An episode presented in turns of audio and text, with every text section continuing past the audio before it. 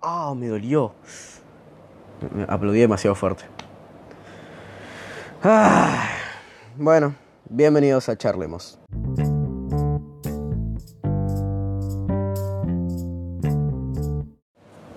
Bueno, como les dije ya, bienvenidos a un nuevo episodio de Charlemos. Voy a acercar un toque más el micrófono porque para que tome bien tipo las voces. Ahí. Estoy sentado encima de los cables. Ahí está. Bienvenidos a un nuevo episodio de Charlemos y hoy estoy con un invitado especial, mi amigo Mateo. ¿Qué onda? La verdad que un placer estar acá con vos. Y un placer eh, tenerte acá conmigo, realmente. Eh, como ven, es la segunda o tercera colaboración que hago y primera que es en vivo, porque la mayoría son entrevistas pregrabadas, tipo mediante audios de WhatsApp o en llamada. Eh, y esta es la primera vez. Claro, sos la primera persona que viene al podcast en vivo, aunque yo haya venido a tu casa. eh, bueno, y hoy, de hecho, como vamos a subir un video a nuestro canal de YouTube colaborativo, o como le quieran decir, uh -huh. estuvimos charlando un par de cosas y quiero eh, como dejar en claro un par de cosas que yo tengo pensadas y que las vamos a charlar juntos. Uh -huh. Yo creo que ser youtuber no es ni subir videos, ni escribir guiones, ni hacer edición, ni grabar videos, ni, o sea, nada. Como Exacto. que nada es ser youtuber. Nada de ser youtuber más que tener la pasión, a eso me refiero. Sí, obvio, si uno no tiene, digamos, lo que se necesita, como estar al tanto todos los días, hacer video, eh, disfrutar lo que uno hace, ¿no? Eh, es complicado. Yo creo que el momento en el que uno dice que es youtuber en cuanto a cuanto a cómo es esto eh, como pasión, digamos. Yo creo que ser youtuber es algo que se lleva por adentro, porque te pasa, no sé si a vos te pase, pero a mí, te digo, no sé, por ejemplo, yo cuando fui a Comic Con, había cosas que me hubiera gustado hacer y que quedaran grabadas. Por ejemplo, eh, había un señor que tenía un traje inflable, que era un Batman encima de un dinosaurio. Épico. Y yo dije, el tipo me acerqué y le dije, señor, me puede llevar al futuro en su dinosaurio. Y el señor, y tipo yo me, como que me subí al dinosaurio, me subí entre comillas, y fui atrás del señor y el señor iba caminando y yo como, sí, ¿no? Y a mí me hubiera encantado que hubiera alguien, tipo de, los que de la gente que me acompañaba grabándolo y después subirlo y que tuviera tipo la musiquita del Jurassic Park tocada por una flauta muy mal tocada o yo haciendo tino ni no ni claro. tino ni no ni algo bien épico. Claro, onda como que decís hay situaciones que te pasan que decís, ¿por qué no lo grabé? Hubiera sido genial grabarlo. Claro, como digo yo eh, siempre, la verdad que las cosas te salen cuando bien, cuando no las grabas Sí, no sé si como que te salgan bien o mal, sino como situaciones. O por ejemplo, yo cuando voy a algún lado, y no voy usualmente ponerle cuando voy a Capital, a mí me gustaría tener, mi teléfono y ir grabando, no sé, tipo la ventana del remis o la estación del subte y después hacer un blog con eso. No sé, es como como que cosas que decís como que no realmente les pasa a cualquier persona, ¿no? Porque no es que cualquier persona vos vas, o sea, yo le voy a preguntar a mi vieja y no me va a decir, ni en pedo se me ocurre grabar la estación del subte, ni por dónde voy, porque todo el mundo va a saber a dónde vivo. Pero, claro. o sea, decir como, a ver, estoy en Capital, en una estación de subte en la que pasan millones de personas diariamente, me gustaría ir y, grabarla así como de manera cinemática y después editarlo y hacer un blog ahí todo tipo con musiquita. A mí me suena, ¿sabes? Eh, yo tengo de referencia el video de Rubius cuando fue a una convención junto con Chetos disfrazados de Deadpool y de Wolverine con la musiquita de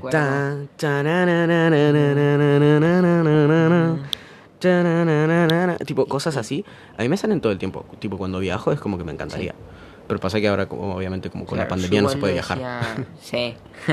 Yo igual lo decía más como, por ejemplo, viste que en su época estaba de moda el Bottle Flip Challenge, todas esas cosas.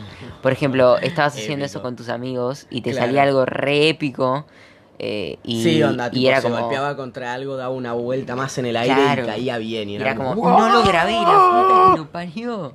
Claro, Y- sí, eso también, tipo de los retos, sí, que siempre te salía bien y, y cuando lo grababas no salía mal, era como, bueno, toma número 435 del Bottle Flip Challenge común. Y, y salía mal. Claro, exacto. Eh, o sea, yo creo que la gente como que, aparte, tipo, porque estábamos viendo el, el video que vamos a subir, se trata de nosotros reaccionando a videos viejos, onda, videos de hace 5 Cinco o o 6 seis años.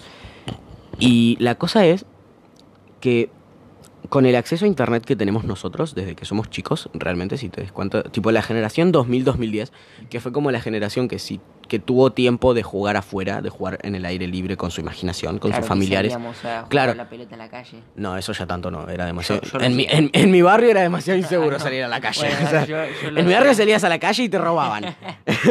Claro. Eh, pero sí como que somos la generación que tuvo el tiempo de su infancia vivirla afuera, usando la imaginación, jugando con todos sus familiares, amigos.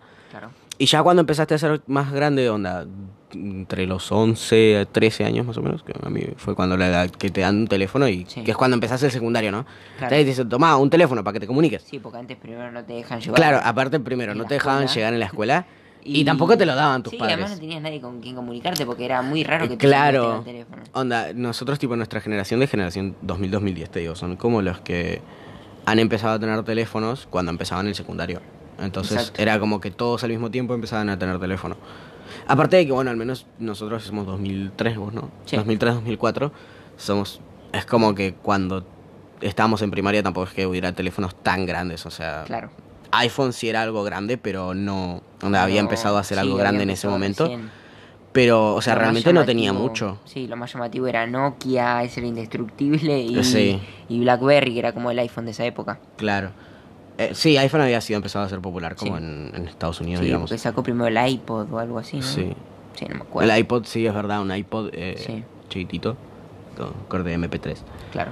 Eh, entonces como que con el acceso a la tecnología todo el mundo aparte también fue el boom de, de los youtubers, ¿no? Onda, Sí.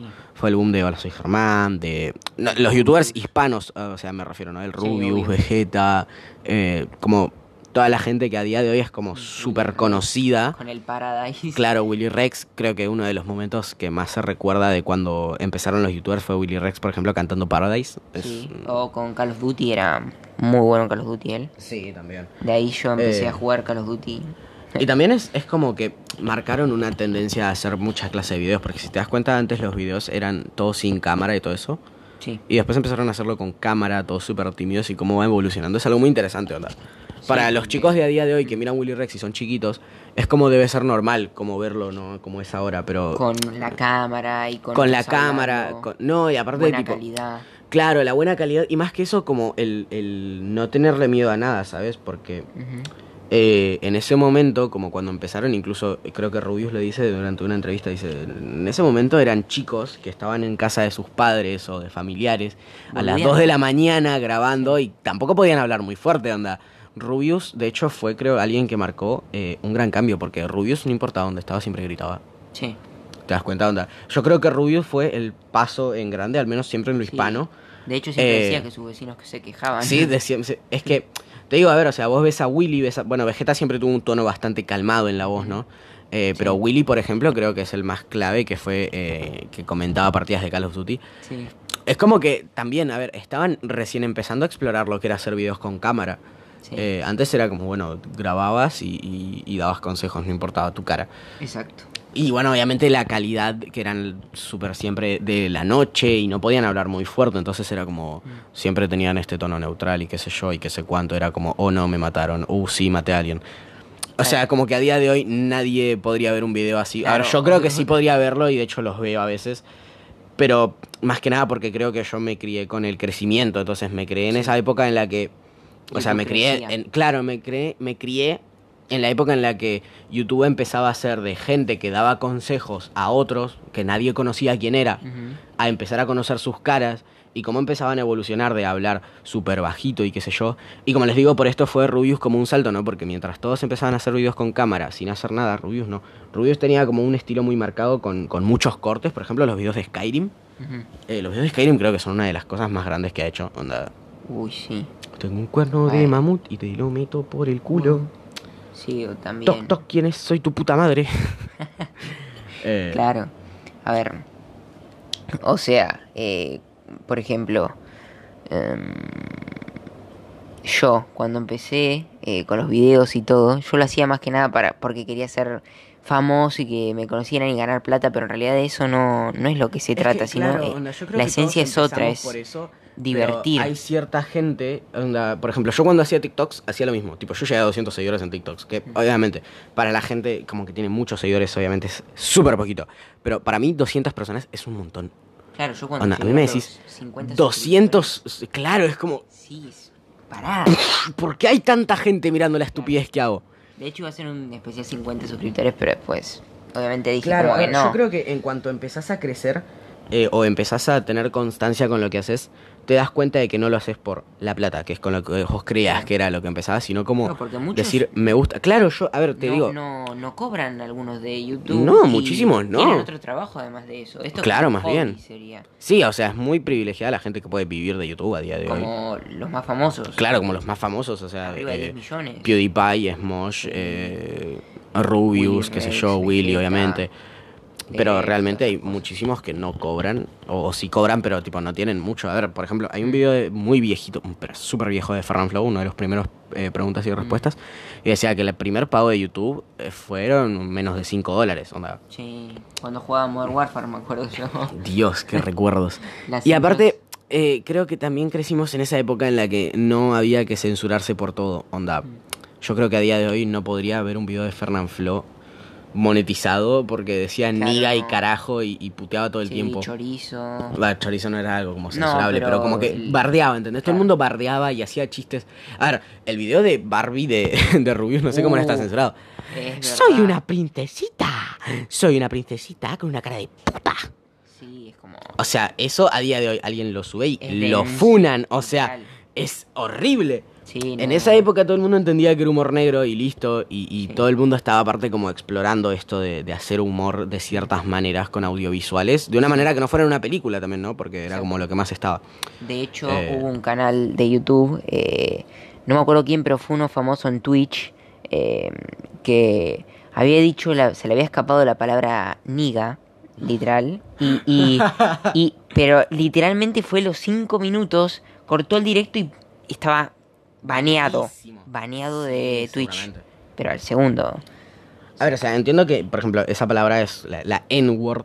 Es una Claro. palabra como ofensiva, pero sí hay cosas como Obvio. las puteadas o el humor negro. dice solo negro eh, puede ser eh, un insulto, pero no, o sea... Claro, no- ves, no por ejemplo, tendríamos- este micrófono es negro. Claro, sí. Y es un micrófono de color negro. A ver, o sea, ¿cómo crees Es que le diga? Es negro, es el nombre del color. Pero otra de las cosas que también, por ejemplo, por ahí no son ahora como muy eh, censurables, pero igual hacen doler, por ejemplo, a mí me hacían bullying, eh, gordo y todas esas cosas, aunque uno no lo crea, también es como decir negro. Porque uno molesta a la otra persona, obvio. Obvio que es mucho más discriminatorio decirle negro, hijo de puta, todo lo que vos quieras. Pero gordo, flaco o adjetivos calificativos hacia la otra persona no es tan lindo en general. Claro, bueno, yo creo que la gente en ese momento se agarró de que las influencias en ese momento de- que estaban empezando a crecer, que no eran la tele, hacían humor negro, como lo que es Rubius con el video diciéndole puta a Barbie. Sí. Porque decía, soy una princesita con una cara de puta. Sí. Y cosas así. La trataba como una zorra. No, a ver, o sea, yo entiendo que es humor, o sea, Sí, todo es humor, a ver, o sea, obvio. De obviamente... hecho, yo me cagué de risa. ¿Quién de no se ha cagado de risa con el humor negro? Yo creo que en ese momento lo que pasó fue que la juventud empezó a tomarse eso como si pudieras decirlo de cualquier manera y que siempre iba a ser gracia. Y fue en ese momento en el que la gente se empezó a escudar con que es humor. Y eso evolucionó a que a día de hoy cualquier cosa te escudan con que es humor. Y es como que hay que empezar a diferenciar, ¿no? Porque, a ver, o sea, a mí, yo- a mí también me hicieron bullying durante toda la primaria. Sí. Eh, y la verdad es que a mí me hacían bullying porque yo era gordito o porque me llevaba más con las chicas que con los chicos o porque Exacto. era más aplicado en la escuela que los demás o por, por cualquier cosa. A ver, me, hacían bullying más que nada. Vegeta te decía niño rato, cosas así. Sí, obviamente. Eh, no, pero por ejemplo, también eh, creo que una de las cosas con las que más me cargaron fue porque no me gustaba el fútbol. Sí. Y, y me decían, ah, gordo, vos al arco, qué sé yo. Yo porque antes no jugaba bien, de hecho después empecé a ir a fútbol y todo porque no quería que me sigan cargando. Mira el, el nivel de Sí, que sí, llegué, el, nivel onda, de de, de que hasta llegué a ser a- llegué a ser bueno en el fútbol y después Solo no, no me jodieron más por el fútbol, pero por un montón de otros motivos sí. Onda, porque si era gordito, porque si era más bajo que los demás, eh, por un montón de cosas, porque si él tenía una mejor cosa que yo, Sí, como sí, siempre. onda, siempre. era yo. Es que Me todo el mundo, o sea, si te das cuenta, todos los nenes siempre son como muy del bardo. Sí. Pero es como que entiendo a día de hoy que se empiece a decir, hey, fíjate cuándo es humor. Mm. Porque, a ver, es verdad, a mí me cargaban por un montón de cosas y las mismas cosas que la que hacían broma los youtubers que yo veía cuando volvía a mi casa me hacían gracia. Porque sabía la diferencia. Es como que la gente decía, ah, no, es humor como hacen los youtubers. Y es como, no, los youtubers hacen todo con, con la intención del humor. Y vos se nota que no. Se nota que lo estás haciendo en pos de lastimar al otro, ¿no? Obvio. Pero fuera de eso, yo creo que los youtubers a, día de hoy eh, es como algo como. Bueno, que de hecho está evolucionando. La mayoría de los youtubers que nombramos a día de hoy se están haciendo streamers, muchísimos, Sí, ¿no? Como. Rubius, como Fernán, como. Bueno, Germán todavía no, pero Germán sí cambió Germán muchísimo su contenido. eh, no sé qué otro más, porque ya casi que no veo YouTube. Onda, casi siempre lo uso para escuchar Mm. Sí, música. casi todo es video reacciones. Sí. Sí, sí, sí, te das cuenta. O algún juego medio boludo. Sí, casi siempre es como el juego de moda, digamos. Sí, simulador de araña, Eh. de hormiga y todas esas cosas. Por ejemplo, uno de los últimos que vi de él, de él jugando. El Goat Simulator, ¿te acordás del Goat Simulator? Sí, Era buenísimo. Era, era muy bueno. Era genial. era muy bueno. Al igual que Happy Wheels. Eh, sí. Y otros tantos que bueno. Hay una lista larga. si Sí, bueno, yo creo que algún día voy a hacer un capítulo, ¿sabes? Porque creo que hay muchos eh, youtubers que rompieron paradigmas en esas cosas. Mm. Bueno, por ejemplo, Rubius haciendo videos sin cámara en donde básicamente roleaba como el personaje. El, el- el capítulo de Wilson en el que Wilson se cae al agua, Sí. ¿viste? Y está gritando, ¡Wilson! ¡Wilson! Hay un chabón que hizo una comparativa de cómo se vería el, el video si un Rubius de hacía unos años lo hubiera hecho. Y estaba sin cámara y obviamente el, el grito era como que si él fuera el personaje. Pero estaba haciéndolo con cámara porque era lo que se demandaba, ¿no? Sí, obvio. Eh, y como a día de hoy, de hecho, Rubius, la mayoría de los videos que hace en YouTube son con su estilo clásico. Ujú. O sea, con muchos cortes, con sin cámara, obviamente, haciendo chistes estúpidos de humor negro, burlándose de lo que sea. Y me parece genial, la verdad. Onda.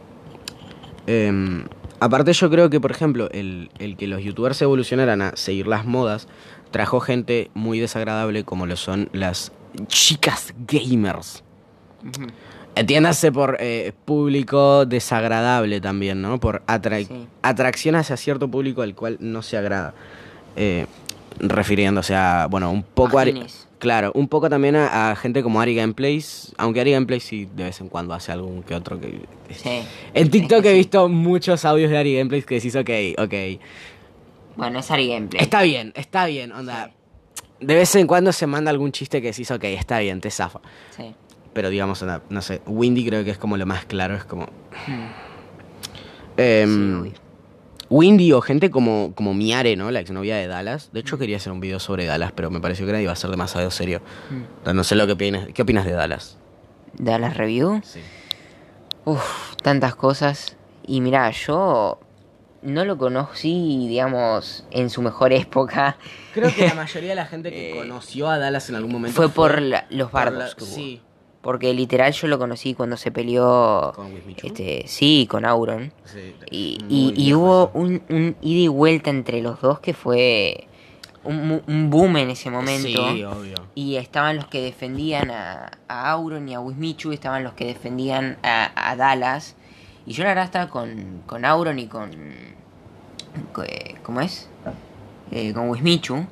Eh, porque la verdad que me parecía un pelotudo todas las cosas que decía y Sí. hacía. Porque encima mentía, hacía eh, pruebas que nada que ver. No, a ver, la verdad es que Dallas yo creo que es el claro ejemplo de lo que es la perseverancia. Porque si te das cuenta desde el inicio ha tenido perseverancia, siempre ha dicho la verdad acerca de lo que ha pasado. De Sí. hecho, Auron salió a decir que Dallas estaba diciendo la verdad un tiempo después, a día de hoy. De hecho, eh, Dallas dijo que había entrado, había hablado con Vegeta alguna vez para entrar a Karmaland, pero la verdad es que Dallas se lleva mal con un pedazo, bien con otro pedazo y con otro pedazo como que les da igual la gente. Claro. De hecho, hay un video en el que él compara y hay tres personas que le ganan mal, tres personas que le ganan bien y tres personas que le dan realmente igual. Onda, corte que ni los conoce, onda, Fargan, ponele. Mm, Eh, Luzu que le da igual, onda lo conoce, pero pff, Sí, no, ni le va ni le viene. sí, no, Y Vegeta, por ejemplo. No, Luzu, si te das cuenta, yo creo que es como el, también el ejemplo de algo como muy cute. Eh, Sí. Luzu siempre fue como muy, muy tiernito, muy de... Sí, eso sí. Hola, bienvenidos al video de Luzu. Sí, boludo. Yo, yo veía los videos de que hacía de un solo bloque cuando empezó eso de. De no, Skyblock, perdón. Sí, sí, sí, sí, de Skyblock. Sí. Eh, buenísimo. Muy bueno. Yo lo miraba un montón. Bueno, y Juega Germán también tenía esa serie. Sí, Juan Germán también es verdad. Y bueno, también está Reset, que fue otro que se armó un quilombo tremendo porque maltrataba a los gatos. Y sí, y le dio de comer a un vagabundo eh, unas Oreos que había hecho, pero le había puesto pasta de diente y se las regaló. Ah, de ahí era que salía el meme de alguien Sí. ponerle pantalla de diente a la Sí. Oreo. ¿Te acordás que Ah, estaba el meme de que le dice un gato a un vagabundo, cuidado que viene reset, bueno, de ahí, No. de ahí, bueno, fue recontrafunado. No, man, sí, Y es tuvo- que... canceló, viste, como hizo, como hizo Dallas, que canceló los suscriptores porque le habían bajado millones, los comentarios, Sí. todo eso desactivadísimo. Bueno, ¿sabes qué me parece interesante? Que si cancelen a gente así o cancelen a Dallas. O sea, yo vuelvo a Dallas porque creo que es como el sinónimo de perseverancia, como te digo. A ver, Dallas pasó por la pelea de Wismichu, por la pelea de Auron, por. eh, bueno, todo el tema que tiene con Miare, que a día de hoy sigue siendo. Y de hecho, está como probadísimo que es inocente y que él tiene la razón. Eh, que ha ido a juzgados, que le han sido acusados de un montón de cosas por medios, por gente. eh, como que siempre sigue bardo tras bardo tras bardo, como que el quilombo le persigue. Y el chabón sigue ahí súper firme con lo que hace, súper firme con, con su estilo, con todo, Sí, con su humor y todo eso. Me parece genial. Eh, pero me, me parece horrible que cancelen a gente como a Dallas, que es una persona, como te digo, súper perseverante y súper segura de lo que hace y que siempre demuestra que esté equivocado o no. Eh, dice- Lo que dice él es así. Claro, él dice la verdad, o él dice... A ver, él dice la verdad. Si después resulta que, Que es mentira, la verdad... bueno. No, o ponele, él dice lo que él conoce. Pero resulta que lo que él conoce le falta un pedazo de la historia y cuando se la cuentan dice, ok, yo estaba equivocado, me parece genial. Porque el chabón acepta que estaba en lo malo. Pero no cancelamos a gente horrible como lo es Yao Cabrera, por ejemplo. Yao Cabrera que se hizo famoso por lo de la puñalada falsa. Oh, Dios mío. Y a día me de hagas hablar de Yao Bueno, Cabrera a día de hoy no se sabe qué pasó. A ver, o sea, está preso. No, no, ¿sabes que no tengo ni idea? ¿Sigue preso? Sí. Bueno, a día de hoy está preso. Sí, los, otros. boludos 45 millones de personas y no 72 enanos que tiene. casa, hicieron una muerte falsa, o sea... Hicieron una muerte falsa. Que le donaran 30 mil dólares para salvar... Le pagaron a gente, le pagaron a gente para que vayan al obelisco a pedir justicia. O sea, o yo creo que, a ver, creo que ahí se demuestra claramente el punto inicial del, del capítulo de hoy. Y es que de hecho creo que con esto lo voy a ir cerrando, te voy a ir despidiendo para decir la frase final con la que Sí. yo siempre cierro. Así que nada, muchísimas gracias por estar acá. Un placer. Gracias por invitarme. Sabes que cuando quieras. Eh, a ver, como les digo, yo creo que ahí cuando ves a Yao Cabrera y ves a Dallas se demuestra. Bueno, Dallas creo que no como youtuber, pero sí como persona perseverante en lo mismo y a eso me refiero con ser youtuber, es algo que se lleva por adentro. Y cuando ves a Yao Cabrera y ves cualquier otra persona o como lo fuimos nosotros cuando empezamos, ahí se diferencia cuando es alguien que busca ser youtuber por ganar dinero, porque sabe que con eso, haciendo estafas o no, eh, va a ganar plata a la larga. Y se diferencia mucho de esa persona con quien realmente es youtuber por pasión.